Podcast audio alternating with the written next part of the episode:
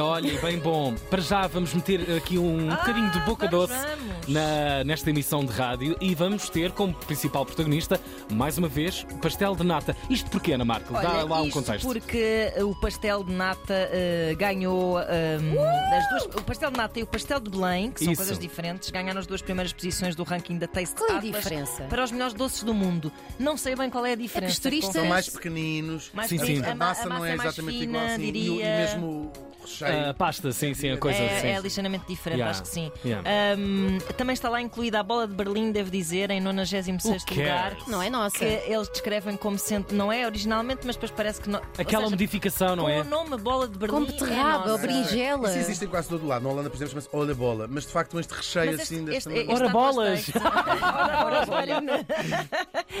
Eh, Taste Atlas eh, descreve a bola de Berlim como Não consigo sendo falar mais. donuts, donuts cortados ao meio com um recheio. Pronto. Para já, e fazemos uma visita à manteigaria. Eles perderam a cabeça. eu gosto. Nós pedimos assim: pá, mandem-nos o tempo da man- manteigaria. E o que é que fazem?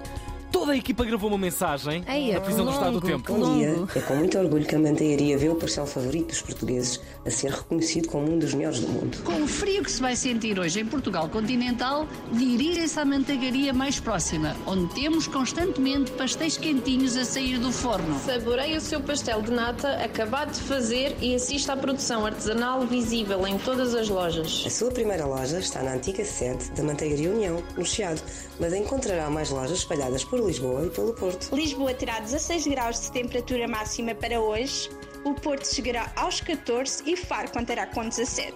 Nos Açores, a tarde vai trazer boas abertas, mas com períodos de chuva durante a manhã. Ponta Delgada chegará aos 18 graus. Na Madeira, o dia vai estar com muitas nuvens, sobretudo durante a tarde.